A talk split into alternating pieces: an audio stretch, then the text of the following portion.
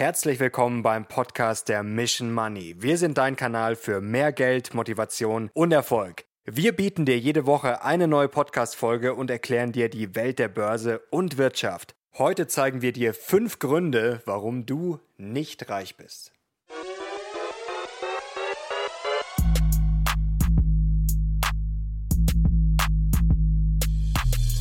Wir sind heute zurück mit fünf Gründen, warum du noch nicht reich bist. Denn das soll natürlich hinhauen und dafür bist du hier auf genau dem richtigen Kanal. Wir wollen dich auf dem Weg begleiten zur finanziellen Freiheit und der Weg entsteht nun mal, indem du ihn persönlich gehst. Und deswegen legen wir jetzt sofort los. An alle, die schon angefangen haben, die schon investiert sind, die schon Aktien kaufen, Riesenrespekt. Für die ist das Video natürlich trotzdem attraktiv, denn ich glaube, ich werde euch heute noch mal einige Inspirationen zeigen.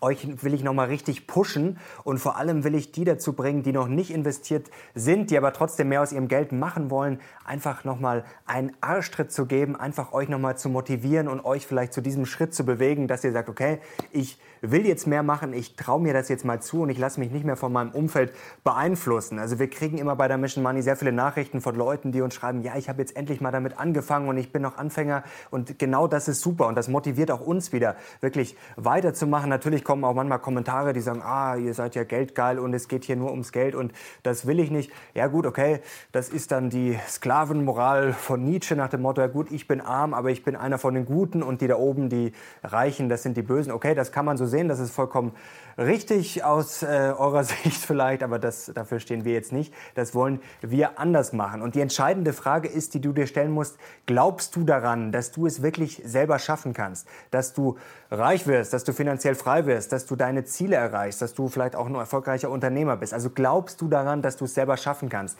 Das ist die Frage, die bei Punkt 1 jetzt alles entscheidet. Wenn du sagst, ja, ich glaube daran, dann bist du hier genau richtig und dann können wir weiterarbeiten. Wenn du sagst, nee, das glaube ich nicht, äh, da ist die Mutti schuld oder die Merkel oder wer auch immer oder mein Chef, dann, ja, dann ist schon die Lappengefahr relativ groß. Aber ich werde dir gleich erklären, wie du das rausfindest und wie du das besser machen kannst. Was entscheidet jetzt darüber, ob du sozusagen an dich selber glaubst? Psychologen sprechen von einem sogenannten Locus of Control. Also es geht um die Kontrollüberzeugung. Es geht einfach darum, ob du jetzt glaubst, dass du dein Leben, dein Schicksal selber in der Hand hast oder ob du glaubst, okay, ich werde eigentlich von meinem Umfeld gesteuert und wie gesagt, dann ist die Merkel oder die Mutti oder sonst wer schuld. Darum geht es. Also wer hat die Kontrolle? Du selber oder gibst du immer anderen die Schuld? Das ist ganz entscheidend. Du kannst mal einen Test machen. Ich werde den Link dazu äh, unten reinpacken, um einfach mal rauszufinden, ob du da eigentlich schon an diesem Punkt angelangt bist, dass du sagst, okay, ich nehme selber mein Leben in die Hand, vor allem mein Geld und ich übernehme vor allem Verantwortung für das, was ich mache. Also wenn du halt noch nicht reich bist, gut, dann bist du halt einfach selber schuld und dann kannst du es aber jederzeit ändern. Das ist ja das Wichtige und dazu will ich euch motivieren und dass wir einfach wirklich eigenverantwortlich handeln, dass wir uns nicht auf den Staat verlassen, ob der uns jetzt noch eine Rente zahlt oder was auch immer, sondern dass wir einfach selber vorangehen. Und das ist alles Psychologie, das habe nicht ich mir jetzt ausgedacht. Was ganz wichtig ist, das richtige Mindset zu kriegen. Und ich weiß, dieser Ausdruck ist wirklich schon so oft benutzt und auch vergewaltigt worden und man liest auch tagtäglich nichts anderes, aber es ist trotzdem sehr, sehr wichtig, denn es gibt da zwei verschiedene Typen. Also man kann ein Fixed Mindset haben, also ein statisches, dass man sozusagen dein ganzes Leben lang immer ja, in so einer Wohlfühlzone bleibt und sich eigentlich nicht so richtig weiterentwickelt. Jetzt machen wir mal ein Beispiel dazu, was auch wieder ein bisschen mit diesem Locus of Control zu tun hat. Also was wäre jetzt ein Fixed Mindset? Wenn du jetzt in der Schule bist, da können sich, glaube ich, alle damit ganz gut identifizieren und können sich vielleicht auch nochmal daran erinnern, also in der Schule bist du und machst deine Matheaufgaben, sage ich mal. Und Fixed Mindset wäre jetzt, du machst eigentlich immer nur Aufgaben, wo du weißt, okay, die kann ich, holst dir dadurch Selbstvertrauen und bleibst sozusagen in dieser Komfortzone. Also du bewegst dich da nicht so wirklich raus und fühlst dich dann natürlich wohl, weil du weißt, okay, das kann ich so kennt sicherlich jeder das Gefühl. Ich war früher als Kind wirklich so. Also äh, das ist so typisches Fixed Mindset. Man hat dann auch Angst in der Schule, dann auch eigentlich eine Frage zu stellen, denn man könnte dann, die anderen könnten ja denken, dass, dass man doof ist. Also da war ich wirklich früher so ein Paradebeispiel dafür. Das kennen sicherlich eu, äh, einige von euch auch. Und das Gegenteil ist dann das Growth Mindset, also das Wachstums Mindset, dass man sich einfach immer größere Aufgaben setzt und auch äh, gar keine Angst davor hat, dass man mal was nicht kann. Also dass man sich dann vielleicht äh, vielleicht mal eine Delle holt und dass man dann vielleicht mal sich aufregt und vielleicht kratzt das auch mal ein bisschen am Selbstbewusstsein. Aber das ist dann eben Wachstum, dass man einfach sich immer bisschen verbessert äh, höhere Aufgaben setzt und dass man dann auch, wie gesagt, in der Schule, dass man sagt, ja, okay, ich weiß nicht, was das ist, bitte erklären Sie es mir und dass man einfach darauf scheißt, auf gut Deutsch gesagt, was die anderen denken, sondern man will einfach wissen, worum es geht, man will sich einfach weiterentwickeln. Und da kann ich euch ein sehr gutes Buch empfehlen, das heißt Selbstbild von Carol Dweck, ist eine Psychologin, die hat sozusagen dieses Konzept entwickelt von diesen zwei Mindsets, von diesen zwei Richtungen und da würde, kann ich euch nur empfehlen, äh, das mal zu lesen. Aber wie gesagt, ich habe es euch jetzt schon kurz erklärt. Ihr könnt ja mal in die Kommentare schreiben, ob ihr euch da vielleicht wieder erkennt. Und das, das ganz wichtig ist, wenn ihr jetzt sagt, okay, ich bin vielleicht eher der Typ, der so auf Sicherheit äh, ausgerichtet ist. Das ist überhaupt kein Problem, das ist auch keine Schwäche. Es ist ja nur wichtig, dass man selber das vielleicht merkt und sagt, okay, ich traue mich jetzt mal mehr oder ich beschäftige mich mal mit Sachen, die ich vielleicht noch nicht so gut kann. Und dann kann ich mich stetig weiterentwickeln. Vielleicht hast du daheim genau das Problem, dass du dir denkst, okay, ich will eigentlich mehr Geld verdienen, ich will vielleicht auch Aktien kaufen, ich kenne mich damit jetzt nicht so gut aus, ich will anfangen, aber eigentlich sagen mir alle, ach, das ist Zockerei und die Eltern kann ich auch nicht fragen meine Freunde interessieren sich jetzt auch nicht so dafür. Also erstens, dafür sind wir da, dafür bin ich da, Matze, Peter hinter der Kamera und auch unsere Community, denn da findest du Leute, die dich pushen, die sich auskennen und einfach das Lebensgefühl sozusagen weiterentwickeln. Und ich kann da nur ähm, euch den Existenzialismus ans Herz legen. Natürlich sind wir in eine Welt geboren, die können wir nicht ändern, in ein Umfeld, in eine Familie. Und das ist überhaupt nicht normal, dass da Leute sind, die jetzt dich pushen, die vielleicht das richtige Mindset haben. Das ist halt einfach mal so. Aber jeder Mensch kann was aus dieser Gegebenheit machen. Also es gibt Gegebenheiten, aber trotzdem, du kannst ja machen, äh, was du willst. Also kein Gott gibt uns was vor, keine Natur. Also wir sind sozusagen zur Freiheit verurteilt. So hat das Sartre gesagt. Das war ein recht schlauer Mann, auch wenn das vielleicht für manche jetzt schon ein bisschen zu kryptisch wird. Aber wie gesagt, man kann immer sich neu erfinden, das ist der Existenzialismus. Also wie gesagt, es gibt Voraussetzungen, aber jeder hat sein Leben selber in der Hand, jeder kann Verantwortung übernehmen und jeder kann auch mehr aus seinem Geld machen. Jetzt kommen wir vielleicht zum wichtigsten Wort überhaupt auf dieser Welt und das heißt warum. Warum sollte man äh, sich immer stellen, diese Frage? Und vielleicht erstmal für die Anfänger, da heißt es ja gerne, das sagen Leute, die sich nicht damit auskennen oder die das verteufeln wollen, den Aktienmarkt und alles, was darum herum schwebt, warum sollte man denn was geschenkt bekommen auf dieser Welt? Und diese Aussage ist natürlich schon mal grundsätzlich falsch, denn natürlich bekommst du nichts geschenkt äh, bei den Aktienmärkten. Darum geht es überhaupt nicht, sondern du gehst ein Risiko ein, das ist vollkommen klar. Also Aktien sind riskant, aber natürlich eigentlich nur, wenn man sich nicht damit auskennt, wenn man keine Strategie hat. Ähm, man geht ein Risiko ein und bekommt dafür eine Rendite. Das ist ganz einfach. Risiko und Rendite gehen normalerweise einher. Also es ist jetzt nicht so, dass das unbedingt immer linear verläuft, aber natürlich muss man ein gewisses Risiko eingehen, damit man eine Rendite, damit man Zinsen dafür rausbekommt. Und das ist ganz einfach. Also du kriegst natürlich nichts geschenkt. Aber das Problem ist, dass sehr viele Leute Risiken völlig falsch einschätzen. Es gibt zum Beispiel diesen äh, Zero Risk Bias.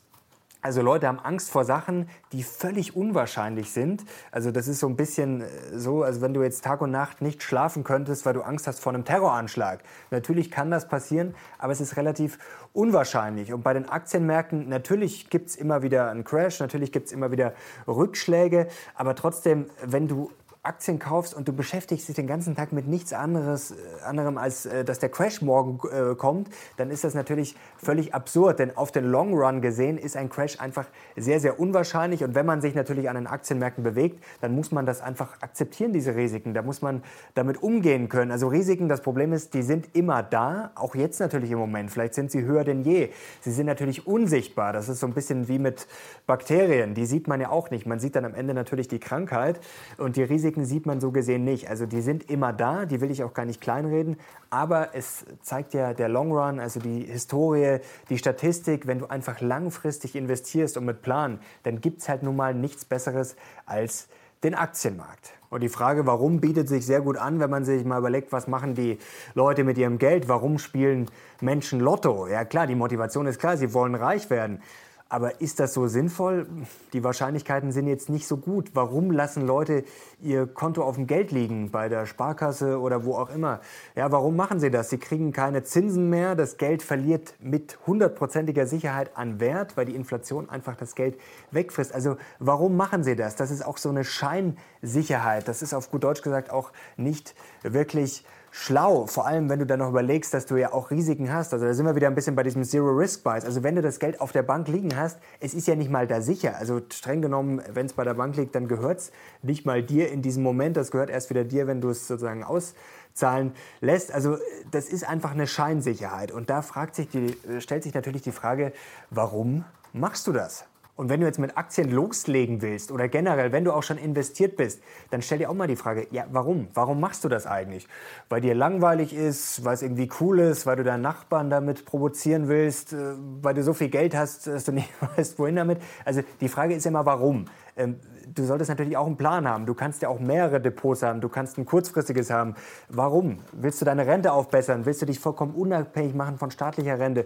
Willst du äh, auf eine Weltreise hinsparen? Also die Frage ist ja, warum machst du das? Was hast du für einen Zeithorizont? Willst du jetzt Aktien kaufen für zwei, drei Jahre? Das wird man ja sehr oft gefragt. Ja, wie kann ich denn jetzt in ein, zwei Jahren äh, mein Geld verdoppeln, verfünffachen, verzehnfachen? Ja, das ist relativ schwierig. Natürlich kann man das irgendwie, aber da sind wir natürlich in einem ganz anderen Business, als wenn ich jetzt 30, 40 Jahre äh, Sparpläne mache und einfach sage, okay, ich will das Geld eigentlich nie wieder anfassen, ich will die Aktien nie wieder verkaufen. Also da ist das Warum ganz entscheidend. Denn wenn du jetzt langfristig anlegst, dann kannst du auch heute anfangen. Dann ist es relativ egal. Dann brauchst du jetzt dich nicht mit Timing beschäftigen. Wenn du natürlich sagst, okay, ich brauche dieses Geld in zwei, drei Jahren wieder oder ich will mir in fünf Jahren davon äh, ein Haus kaufen oder ein Haus anzahlen, dann ist natürlich der Zeitpunkt schon entscheidend. Dann geht es nicht darum, gute Dinge zu kaufen, wie wenn man jetzt langfristig anlegt, sondern dann kommt natürlich schon der Aspekt ins Spiel, ähm, Dinge gut kaufen. Also dann ist natürlich schon die Frage, ob du jetzt einsteigen musst, wenn du es in zwei, drei Jahren wieder brauchst. Aber generell sollte man an der Börse nicht spekulieren, gerade wenn man nicht viel Ahnung hat mit Geld, das man braucht, denn dann kann das sehr, sehr schnell nach hinten losgehen. Und jetzt kommen wir eigentlich zur wichtigsten Frage, wenn wir die Warum-Frage stellen an den Aktienmärkten. Warum soll eine Aktie eigentlich steigen. Ja, warum? Die Frage solltest du dir immer stellen, wenn du eine Aktie kaufst. Ähm, denn da gibt es eine sehr schöne Theorie, das nennt sich Denken auf dem zweiten Niveau. Natürlich kann man jetzt sagen, ja, die Aktie ist doch gut, das Unternehmen ist gut und das denken ja alle, äh, kaufe ich mal. Ja, jetzt kann aber auf dem zweiten Niveau könnte man jetzt mal fragen, ja, okay, das denken alle, haben schon viele gekauft, die ist auch noch in vielen ETFs natürlich drin ist die Aktie jetzt vielleicht einfach viel zu teuer, ist die maßlos überbewertet. Ähm, ist eigentlich diese aktuelle Bewertung überhaupt ansatzweise gerechtfertigt durch die Gewinne, die das Unternehmen in Zukunft machen soll? Also warum soll die Aktie jetzt denn noch um 50, 60, 70 Prozent steigen? Natürlich kann man immer auf den Flow setzen, auf Momentum, dass man einfach sagt, okay, wie im Moment jetzt vielleicht auch, wo wir jetzt nicht mehr ganz günstig sind. Natürlich kann der Markt jetzt noch 20, 30 Prozent hochlaufen, weil das natürlich Momentum immer was ausmachen kann. Das hat man ja auch beim Bitcoin sehr gut gesehen. Da war ja, das war ja auch schon vollkommen irrational. Aber gut, er ist halt dann einfach auf 20.000 Dollar gestiegen, weil Momentum natürlich sehr viel ausmachen kann. Aber langfristig muss ich mir immer überlegen, okay, warum soll denn jetzt eine Aktie steigen und warum ist der Preis, der jetzt gerade im Moment aufgerufen wird, warum ist der vielleicht zu niedrig, zu hoch? Das ist die Frage. Und natürlich auch, wie ist ein Unternehmen langfristig aufgestellt? Wo ist zum Beispiel vielleicht ein Burggraben? Wo ist das Geschäftsmodell? Wo sind einfach die stabilen Erträge? Also warum soll ein Unternehmen in fünf oder zehn Jahren mehr wert sein als heute? Ja, warum, warum, warum? Die Welt an der Börse ist halt nicht so einfach, denn wenn man jetzt einfach mal davon ausgeht, okay, die Gewinne steigen, ja klar, dann kann man die Aktie natürlich blind kaufen. Aber da sind wir auch schon wieder beim kleinen Problem. Hat man zum Beispiel bei Alphabet ja schon oft gesehen. Ich meine, die machen immer gute Gewinne, aber jetzt gibt es ein Problem.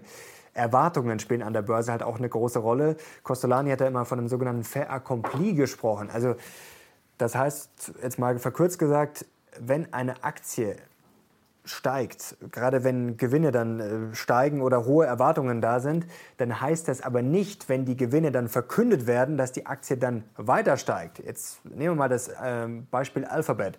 Da sind die Erwartungen meistens relativ groß, dann wird ein Rekordgewinn verkündet. Trotzdem fällt die Aktie dann manchmal auch. Warum? Weil natürlich sehr viele im Vorfeld die Aktie kaufen, weil sie sagen, ah, das ist ja super. Und dann liest du in der Zeitung, ja, Gewinn äh, steigt weiter und die Analysten rechnen mit dem Rekordgewinn. Klar, dann kaufen da sehr viele, gehen rein, weil sie dann natürlich glauben, wenn dann der Gewinn verkündet wird, ja, dann geht die Aktie nochmal 10, 20, 50 Prozent durch die Decke.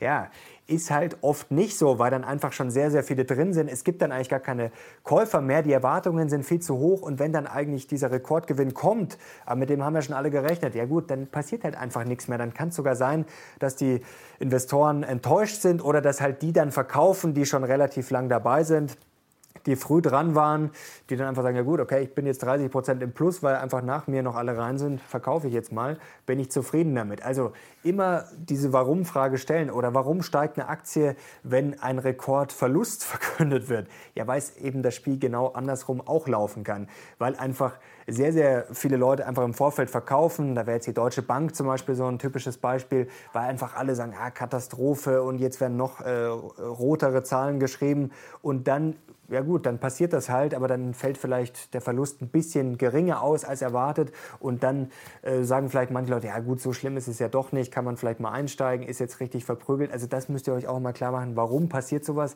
Ja, es gibt schon meistens Gründe dafür. Und was ganz wichtig ist, auch wenn ihr jetzt investiert seid in eine Aktie, also es spielt jetzt eigentlich gar keine Rolle, wie viel ihr jetzt im Plus seid, also wo die Aktie auch steht. Natürlich ist die Bewertung grundsätzlich wichtig. Wenn du einsteigst, äh, sollte man schon mal drauf schauen. Man sollte jetzt vielleicht kein Unternehmen kaufen, was jetzt maßlos überbewertet ist, aber ob du jetzt im Plus bist, 100 Prozent, 500 Prozent, das ist eigentlich relativ wurscht. Also wenn die Gewinne das rechtfertigen und wenn die Bewertung vernünftig ist, beziehungsweise wenn der Ausblick gut ist und wenn das ein geniales Geschäftsmodell ist, ja, dann ist es eigentlich vollkommen wurscht, wie viel Gewinn du schon damit gemacht hast. Dann musst du nicht verkaufen, dann kannst du auch dabei bleiben. Aber du solltest dir immer die Frage stellen, okay, warum soll jetzt die Aktie weiter steigen? Oder drehen wir es mal um, du solltest dich immer auf den Prüfstand stellen, warum könnte das Unternehmen, sagen wir, pleite gehen? Das ist eine sehr interessante Frage. Warum sollte zum Beispiel Amazon scheitern? Warum sollte Netflix scheitern? Und dann musst du einfach mal die Gegenposition einnehmen, also wirklich dieses Advocatus Diaboli, dass du einfach mal dir überlegst, okay, theoretisch, ich hasse diese Aktie und ich will, dass dieses Unternehmen pleite geht und jetzt überlege ich mir mal alle möglichen Gründe, auch wenn sie noch so absurd sind, warum könnte dieses Unternehmen scheitern? Und das spielst du einfach mal durch. Das kannst du am besten natürlich mit einem Counterpart machen. Ich könnte das jetzt hier schön mit Matze oder Peter Blöd machen. Aber du kannst es auch theoretisch alleine machen. Ist vielleicht schwieriger, aber schreib dir einfach mal alles auf, was dir wirklich einfällt. Das kann jetzt von der Naturkatastrophe bis zu einem Krieg, bis zu einem neuen Konkurrenten, der aus dem Boden äh, gestampft wird.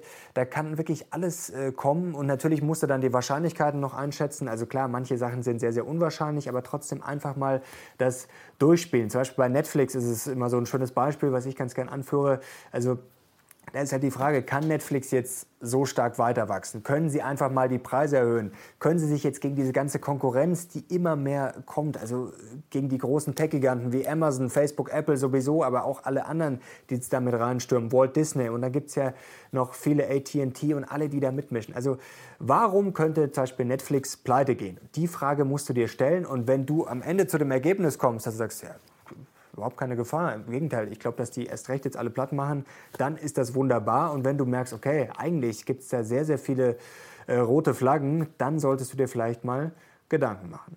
Und dann noch die letzte Frage, warum passt eigentlich eine Aktie in dein Depot? Das ist auch sehr wichtig, denn wichtig ist Diversifikation, also du brauchst natürlich eine gewisse Streuung über Länder hinweg, natürlich über Assetklassen, also von Gold, Bitcoin, Immobilien, was auch immer, Anleihen. Man sollte da einfach breit streuen, man sollte dadurch die Risiken minimieren und natürlich sollte man beim Portfolio auch zumindest ein paar verschiedene Aktien haben. Also du brauchst jetzt keine 50 oder 100 Aktien, aber du musst dich natürlich schon fragen, wenn du jetzt schon fünf Tech-Aktien hast oder fünf äh, Cloud-Aktien, fünf KI-Aktien und dann findest du jetzt die sechste und die mag natürlich auch gut sein, aber da musst du dich schon fragen, warum passt diese Aktie jetzt noch ins Depot? Ja gut, vielleicht weil sie steigen könnte, klar, aber vielleicht verschieben sich dann die Risiken einfach noch immer weiter.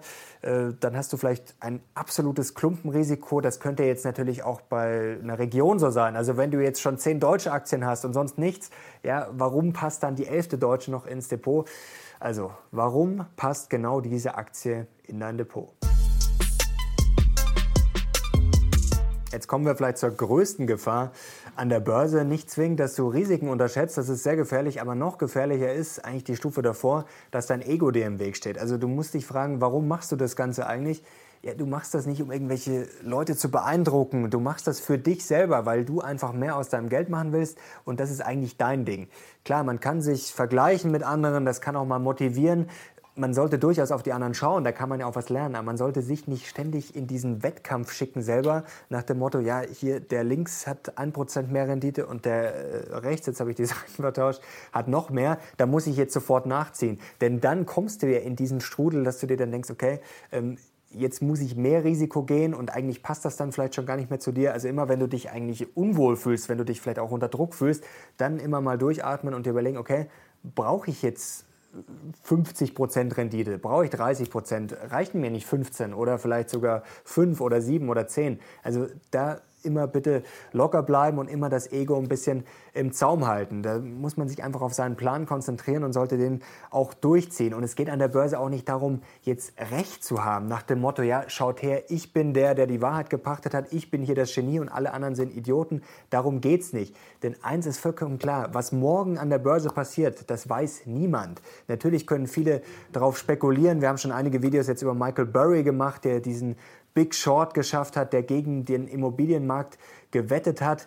Und natürlich träumen wir da alle irgendwo davon, mal wirklich diese geniale Idee und was zu sehen, was alle anderen nicht sehen. Aber du musst dich natürlich fragen, okay, machst du das jetzt hauptberuflich? Also da will ich es dir nicht wegnehmen, wenn das jetzt wirklich dein Job ist, wenn das dann deine Leidenschaft ist, wenn du dich rund um die Uhr mit den Finanzmärkten beschäftigst, das, dann kann das dein Ziel sein. Aber wenn das jetzt, sage ich mal, eher nebenbei ist, wenn das vielleicht ein Hobby ist, dann solltest du es eher gut sein lassen, denn dann wirst du den Big Short, wirst du ihn schaffen. Nein, wirst du nicht. Und du musst einfach eines akzeptieren, was an der Börse ein sehr dominanter Faktor ist, es ist einfach der Zufall. Also Everything happens for a reason, das ist ja so ein Satz, den man mittlerweile auch überall liest auf Instagram und natürlich alles hat einen Grund. Natürlich haben viele Sachen einen Grund, aber halt nicht alles. Und der nächste Börsencrash, klar, wir spekulieren alle, durch was der ausgelöst wird, vielleicht in diesem Jahr, vielleicht auch erst in 20 Jahren. Klar, jeder hat seine Theorie und der eine sagt, ja, wenn dann die Zinsen steigen, ja klar, aber es kann halt auch einfach irgendwas sein. Jetzt hatten wir es vor ein paar Tagen, dass äh, dann der Konflikt wieder zwischen USA und Iran hochkocht und morgen kann es halt schon was anderes sein. Also der Zufall spielt wirklich eine sehr, sehr wichtige wichtige Rolle. Wer das vielleicht noch nicht so intus hat, kann natürlich sich mal mit Taleb beschäftigen. Der erklärt das sehr schön mit äh, alternativen Geschichten. Ja, das ist jetzt mal so ein Beispiel, das ich da rausnehme. Denn wir haben sehr gerne diesen Genie-Bias, auch Survivorship-Bias kann man dazu vielleicht auch sagen, dass man einfach Leute hernimmt, wie zum Beispiel Warren Buffett und sagt, ja, okay, Warren Buffett hat so gemacht und alle, die es jetzt auch so machen, ja, die werden dann erfolgreich. Das ist immer ein bisschen schwierig. Ich tue mich auch schwer damit, jetzt Warren Buffett als Genie zu bezeichnen. Natürlich ist dieser Mann ein tolles Vorbild und der hat viel richtig gemacht. Aber Genies gibt es halt wenige auf dieser Welt. Es gibt sicherlich ein paar und es gibt natürlich welche, die sind jetzt schlauer und aber es gibt halt auch einfach sehr viele, die sind einfach fleißiger. Das ist schon mal so ein Punkt. Und fleißig sein hat jetzt schon mal wenig mit Genie zu tun. Und dann muss man sich einfach diesen Survivorship Bias anschauen. Da wird ja gerne das Beispiel gebracht mit den Zuckerbergs und Co. Ja, nach dem Motto, der hat die Uni geschmissen, der ist seinen Weg gegangen. Natürlich, du musst deinen Weg gehen, deinen persönlichen. Aber trotzdem, äh, wo sind denn jetzt die Zuckerbergs, die auch die Uni geschmissen haben und die halt vielleicht nicht Facebook äh, gegründet haben und die nicht Glück hatten, die nicht zufällig einfach vielleicht zur richtigen Zeit am richtigen Ort waren, ja, von denen spricht keiner. Und das meint Taleb mit diesen alternativen Geschichten. Also es gibt ja viele Generäle in der Historie, die erfolgreich waren. Aber er sagt eben auch, ja, wo sind denn die, die genau dasselbe gemacht haben, die auch gebildet waren, die auch vielleicht was riskiert haben und die dann halt einfach ins offene Messer gelaufen sind. Also das ist immer sehr einfach zu sagen, ja, okay, der hat es geschafft und wenn du das jetzt auch so machst, dann wirst du erfolgreich. Ja klar, es ist halt einer, der es dann geschafft hat und sehr, sehr viele andere haben es genauso gemacht, waren genauso schlau, haben vielleicht noch mehr riskiert und sind dann halt einfach auf die Nase gefallen. Also der Zufall spielt eine dominante Rolle. Ich habe hier mal ein schönes äh, Beispiel von Taleb auch, wie man mal so Begriffe gegenüberstellt, ähm, wie man vielleicht das macht, wenn man so ein bisschen Träumer ist und wie man das vielleicht macht, wenn man sehr, sehr realistisch ist. Das sind jetzt zwei Extreme. Schauen wir uns das mal an. Auf der einen Seite Glück, auf der anderen Seite Können, Zufall, Determinismus, Wahrscheinlichkeit, Sicherheit. Also da seht ihr schon, die Welt ist halt nicht so einfach. Also Sachen zu wissen, wer euch wirklich diese Wahrheit verkaufen will und sagt, ja, ich weiß, dass das so und so passiert, ja, auf den solltet ihr besser nicht hören. Es gibt ja auch mittlerweile immer diese Märchen von diesem All-In-Gehen nach dem Motto, One Thing ist auch so ein Buch. Also ich finde das grundsätzlich vollkommen richtig. Also es gibt auch sehr, sehr viele Studien darüber, dass es richtig ist, das zu machen, was man kann. Also man sollte sich schon auf eine Sache konzentrieren. Es geht jetzt nicht darum, irgendwie jeden Tag was anderes zu machen. Man muss natürlich einen Fokus haben, am besten in diesen Flow kommen. Also das zeigen wirklich sämtliche Untersuchungen. Wenn du das machst, was du sehr, sehr gut kannst und was du natürlich dann auch noch magst, weil das fällt dir natürlich dann leichter, dann wirst du höchstwahrscheinlich erfolgreich sein oder erfolgreicher, als wenn du dich jetzt irgendwie jeden Tag für irgendwas schindest, wo du sagst, oh, das hasse ich, da verdiene ich vielleicht ganz gutes Geld, aber eigentlich finde ich es ganz, ganz furchtbar. Aber dieses All-In-Gehen, das ist auch manchmal ein bisschen glorifiziert nach dem Motto, ich breche jetzt heute alle Zelte ab und mache dann das, was ich gut finde und dann bin ich morgen erfolgreich. Also da gibt es ein schönes Beispiel von äh, Phil Knight, dem Nike-Gründer. Ja, der hat Nike gegründet, aber der hat erstmal einfach seinen normalen Job damals, als ich glaube äh, Wirtschaftsprüfer war oder Buchhalter die Richtung, der hat den Job einfach weitergemacht und hat nebenbei sich das ein bisschen aufgebaut. Der hat dann teilweise sogar Turnschuhe aus dem Kofferraum verkauft. Also der ist nicht all in gegangen. Also all in schon, weil er einfach sehr, sehr viel gearbeitet hat, weil er sich den Hintern aufgerissen hat. Aber der hat nicht einfach alles weggeschmissen und einfach alles auf eine Karte gesetzt. Und das solltest du weder privat machen, äh, noch in deinem Business, noch an der Börse, dass du sagst, okay, jetzt einfach nehme ich 50.000 Euro, stecke die jetzt in Amazon und dann gut ist, sondern einfach immer ein bisschen aufpassen. Da wird mittlerweile sehr, sehr viel Zeug verbreitet, gerade auf Social Media immer diese einfachen Weisheiten, aber so geht es eben nicht.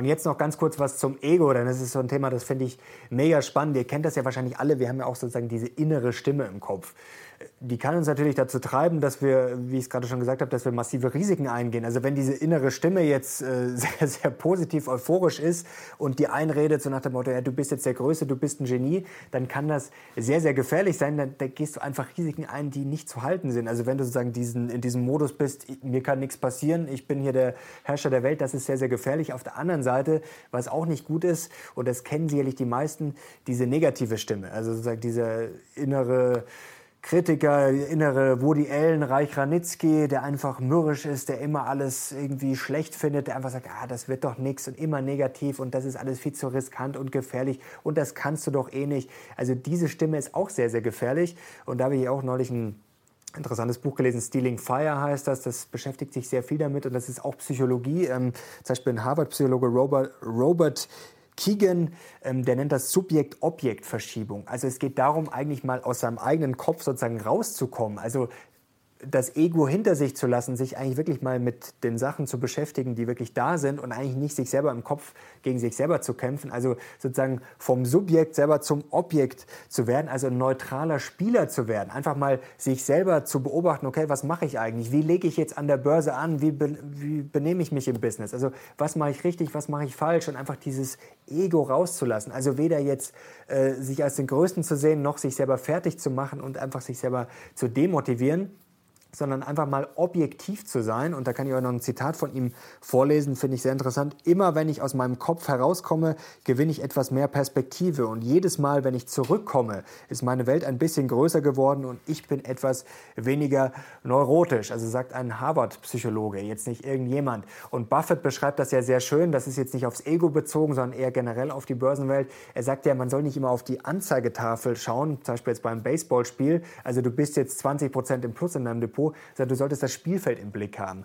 Und das ist halt eigentlich auch ganz spannend, wenn du dich selber als Spieler auf diesem Spielfeld siehst. Also erstens schau mal, was die anderen machen. Das ist immer ganz interessant. Was passiert eigentlich auf der Welt? Was passiert an den Märkten? Was äh, kommen wir gleich noch dazu? Was hängt da alles zusammen? Und beobachte dich auch selber. Und zwar ganz objektiv. Weder euphorisch, im Zweifel lieber euphorisch als zu negativ, aber immer möglichst objektiv. Und wen das interessiert, vielleicht noch ein paar Buchtipps zu diesem Thema äh, Ego, Zufall. Also natürlich Nassim Taleb, da kann man alles mal lesen, auch wenn das nicht alles gut ist, aber da stecken sehr, sehr viele spannende Gedanken drin. David Hand ist ein sehr spannendes Buch zum Thema Wahrscheinlichkeit und Zufall. Das ist ein Mathematiker. Mark Leary, ähm, The Curse of the Self, auch ein spannendes Buch, was ich gerade gesagt habe. Robert äh, Keegan, In Over Our Heads und auch Stealing Fire kann ich euch nur empfehlen. Ja, suche ruhig die Wahrheit. Die Suche nach der Wahrheit sollte uns alle irgendwie antreiben, gerade an der Börse. Denn wenn wir sie suchen, kommen wir natürlich der Wahrheit ein Stück näher. Aber geh bitte nicht davon aus, dass du sie findest. Denn die Frage ist, gibt es überhaupt eine Wahrheit? Und wenn man jetzt mal pragmatisch rangeht, dann ist das ein bisschen schwierig. Also gerade heutzutage mit der Filterblase ist das sehr, sehr gefährlich. Wir erleben das hier bei YouTube auch immer wieder in den Kommentaren, ob es jetzt um politische Diskussionen geht, ob es um Aktien geht, dass einfach sehr, sehr viele äh, sehr einfache Weisheiten äh, präferieren. Also eben schwarz oder weiß, entweder entweder der hat recht oder der hat recht, der hat recht, der lügt, ganz extrem gesehen. Man kann das ja zum Beispiel beim Thema Crash ähm, sehr, sehr, sehr schön sehen. Auf der einen Seite sind jetzt, sage ich mal, etwas naive Ansichten nach dem Motto, ja, Aktien sind geil, kauf einfach, alles geil, alles easy, wirst du schnell reich. Ist natürlich absoluter Schwachsinn. Es gibt sehr, sehr viele Risiken und wie gesagt, das ist wie bei Bakterien, die sieht man nicht, die sind aber immer da. Und es ist natürlich momentan ein bisschen gefährlich, weil natürlich diese Risiken gar nicht mehr unbedingt äh, sich widerspiegeln in den Preisen, was da passiert, in den Zinsen und alles weiter und so fort. Also momentan ist das natürlich schon ein durchaus ein Alarmzeichen. Da haben auch die Crash-Propheten oder die, wie man sie auch immer nennen will, die sehr kritisch rangehen, haben natürlich recht mit ihrer Kritik. Also das ist das andere Lager. Auf der einen Seite, Aktien sind geil und du kannst nur gewinnen, kannst nichts falsch machen. Das ist natürlich vollkommener Schwachsinn. Auf der anderen Seite, der Crash und Weltuntergang stehen bevor. Das ist natürlich das andere Extrem.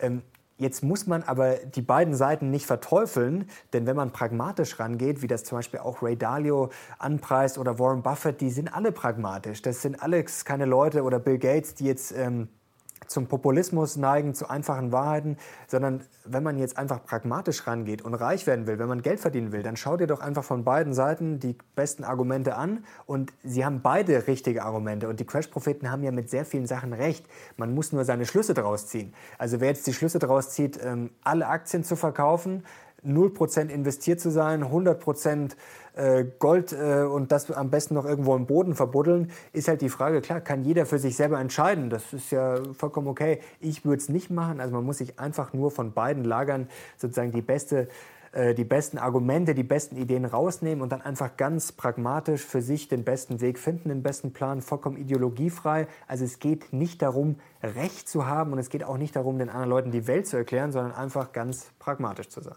Wenn wir beim Pragmatismus sind, landen wir natürlich schnell beim Chance-Risiko-Verhältnis. Jetzt stellt sich die Frage, warum sind denn die Warren Buffetts reich geworden? Warum sind die über so einen langen Zeitraum relativ konstant erfolgreich?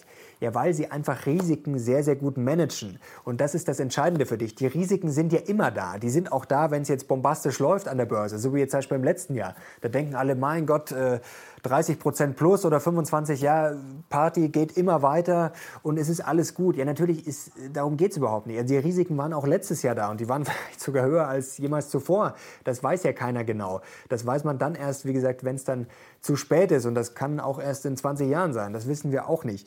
Und die Buffets managen die Risiken einfach sehr gut und im Moment, wo natürlich schon äh, der Bullenmarkt relativ lang ist, natürlich fährt er jetzt eine höhere Cashquote. Und ich habe ja auch eine Cashquote auch wenn ich grundsätzlich immer bullish bin und immer positiv bin, trotzdem, äh, das heißt ja nicht, dass ich naiv bin und das heißt auch nicht, dass ich euch hier blind in Aktien jagen will. Es geht einfach nur darum, grundsätzlich zu investieren. Das ist das Wichtige und Chance-Risiko-Verhältnis. Ich erinnere mich gut an ein Gespräch, das ist schon ein bisschen her, mit einem Abonnenten bei Roast My Depot, da will ich jetzt gar nicht zu viel verraten, aber der gute Mann hatte äh, auf Pump Aktien gekauft. Also ich glaube, der hatte, ich weiß nicht mehr, 50 oder 100.000 aufgenommen, um Aktien zu kaufen. Und da muss man sich natürlich schon fragen, okay, Chance-Risiko-Verhältnis. Jetzt im Moment, sag mal, wenn der DAX bei 12.000, 13.000 Punkten steht, natürlich sagt grundsätzlich der DAX-Stand nichts aus. Der kann jetzt auch auf 18.000 Punkte steigen. Aber wie hoch ist jetzt die Wahrscheinlichkeit? Also wo soll jetzt ein Plus von 50, 60 Prozent herkommen? Natürlich sind Aktien alternativlos hinsichtlich auf die Zinsen. Natürlich gibt es keine Zinsen, das heißt, Vermögensverwalter müssen Aktien kaufen, alles gut und schön. Aber trotzdem, rechtfertigt das jetzt einen Kredit aufzunehmen, um jetzt Aktien zu kaufen, um dann zu sagen, okay, ich bin mir jetzt sicher, dass in den nächsten zwei, drei Jahren äh, ich mein Geld verdoppel. Eher nicht. Also das ist zum Beispiel ein Beispiel für sehr, sehr schlechtes Risikomanagement und das ist überhaupt nicht pragmatisch.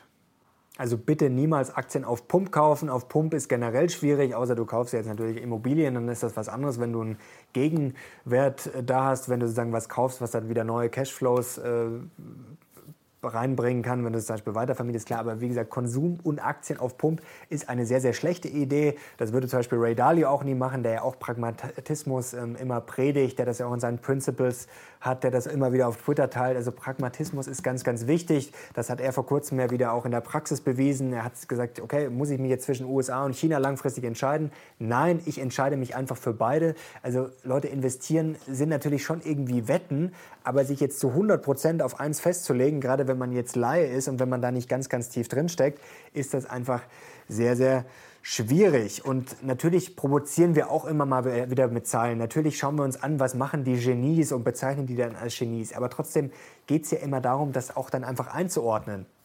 Also wir feiern das ja nicht ab und sagen so, das ist jetzt das Genie und bitte macht das nach, sondern wir schauen uns einfach mal an, okay, was macht der? Was kann man sich abschauen? Was ist vielleicht eher nicht so gut? Und das ist einfach ganz, ganz wichtig. Genauso ist es ja beim Thema Crash. Natürlich machen wir Crash-Schlagzeilen, aber wir machen dann auch genau das Gegenteil. Also wir versuchen da einfach eine breite Bandbreite zu bespielen und dann einfach sozusagen dieser Wahrheit ein Stückchen näher zu kommen.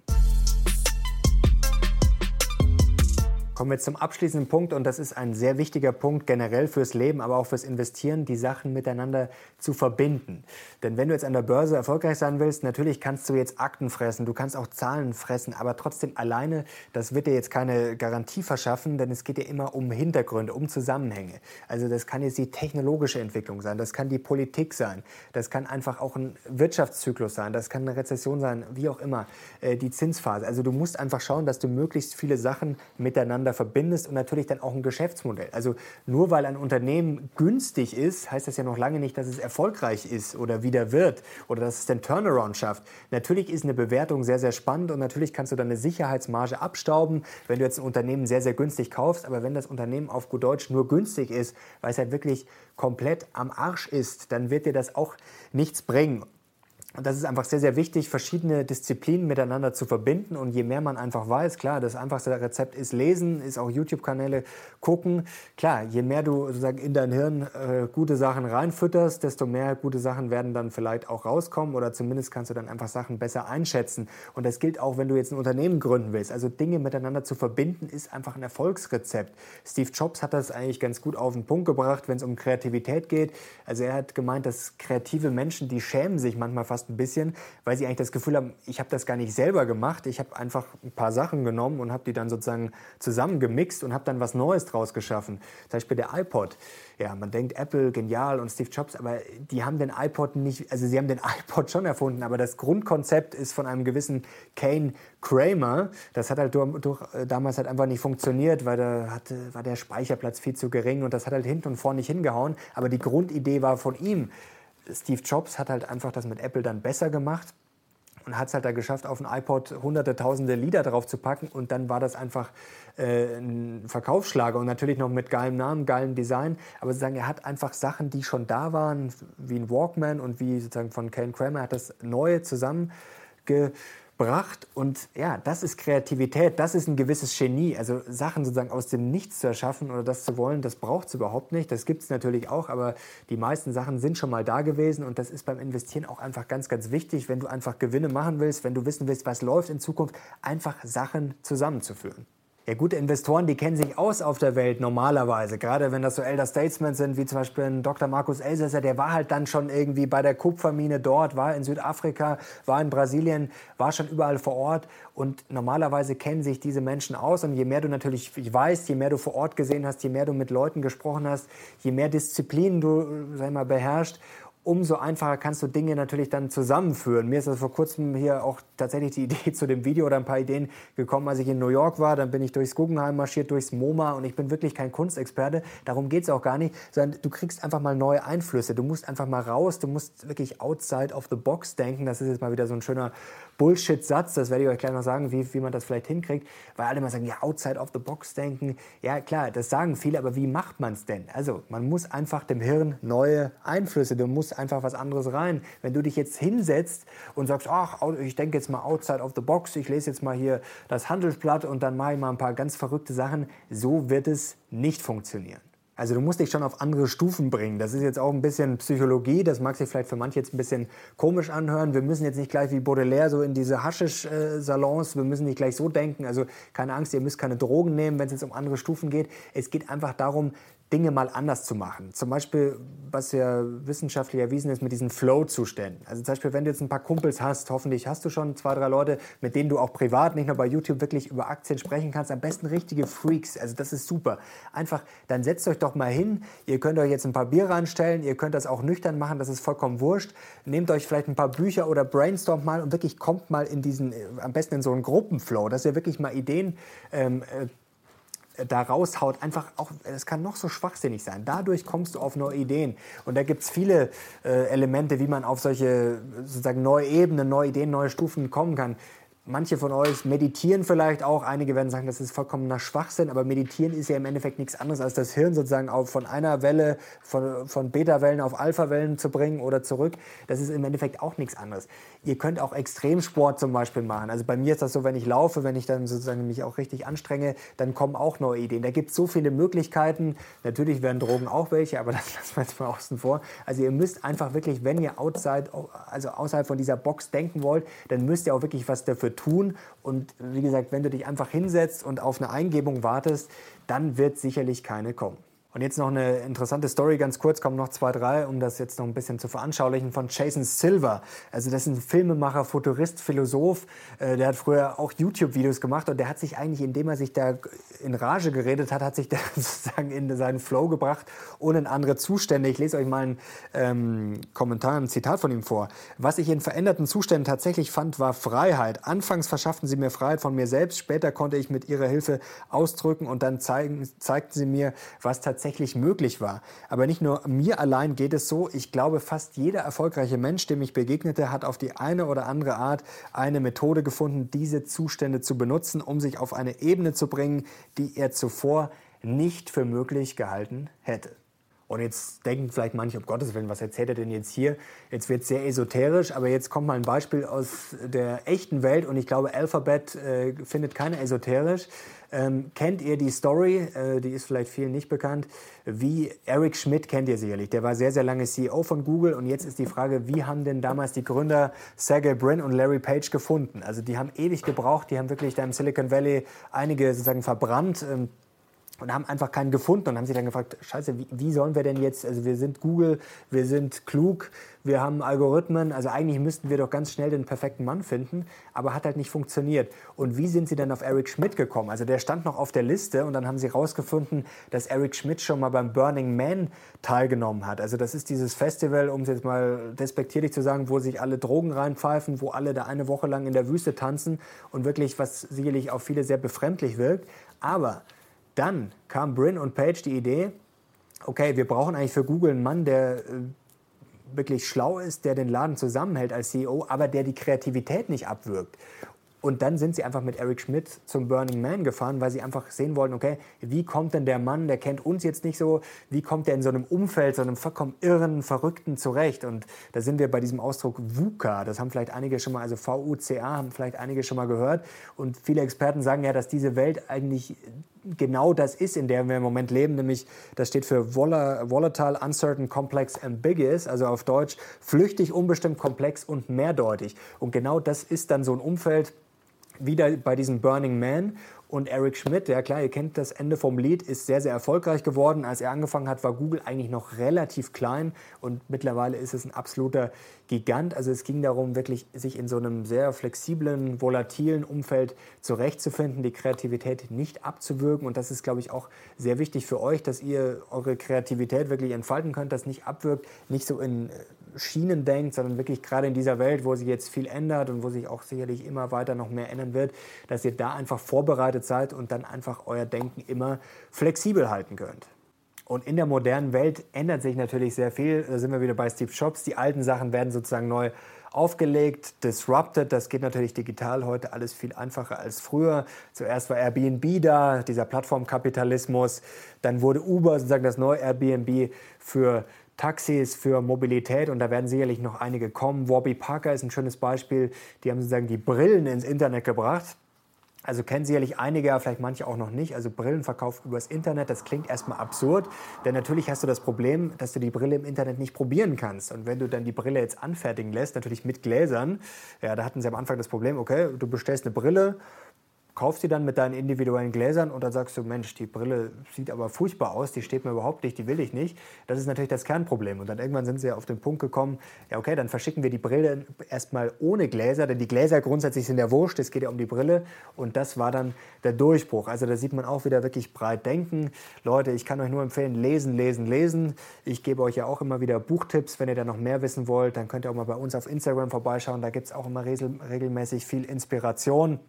Und es ist halt wirklich wichtig, dass man sich da breit aufstellt. Auch Geschichte ist so ein Punkt. Also man wundert sich teilweise schon, welche Bücher da mittlerweile in den Bestsellerlisten stehen, mit was für Weisheiten da äh, gearbeitet wird, verkauft wird ich, ich, wundere mich darüber, wenn dann manche Menschen, äh, was da erzählt wird, Deutschland ist natürlich ein besetztes Land und dann werden da Sachen aus der Historie rausgerissen aus dem Zusammenhang und dann, oh, und hier ist alles natürlich mit Quellen belegt und dann werden so Weisheiten wie nach dem Motto, ja, Deutschland, Erster Weltkrieg und äh, Versailler Vertrag und ja, natürlich, äh, das sind aber alles, wenn man schon mal ein Gymnasium von innen gesehen hat oder vielleicht studiert hat, dann sind das Sachen, die weiß man, die sollte man auch wissen, denn das ist schon bedenklich mittlerweile, mit was für einem Schwachsinn da, also wirklich Weisheiten wieder sozusagen Propaganda gemacht wird, das ist schon bedenklich. Ich hoffe, ihr bleibt da auf Zack, bleibt pragmatisch und lasst euch da nicht manipulieren und lasst euch da nicht so leicht hinter die Fichte führen. Stellt euch breit auf und was ich auch nochmal sagen will, versucht einfach in diesen Flow zu kommen. Versucht euch breit aufzustellen, aber versucht trotzdem euer Thema zu finden, eure Stärken stärker zu machen und dann werdet ihr reich werden, vielleicht nicht auf dem Konto, aber ihr werdet auf jeden Fall sehr, sehr erfolgreich werden und auch gutes Geld damit verdienen. Und jetzt sind wir am Ende dieses Videos. Gebt doch bitte einen Daumen hoch und schreibt in die Kommentare, was ihr zu diesen Ausführungen heute denkt, was ihr gut findet, was ihr vielleicht auch nicht so gut findet. Ich freue mich auf euer Feedback und jetzt lasst es euch gut gehen. Wir sehen jetzt raus. Bis zum nächsten Mal. Ciao.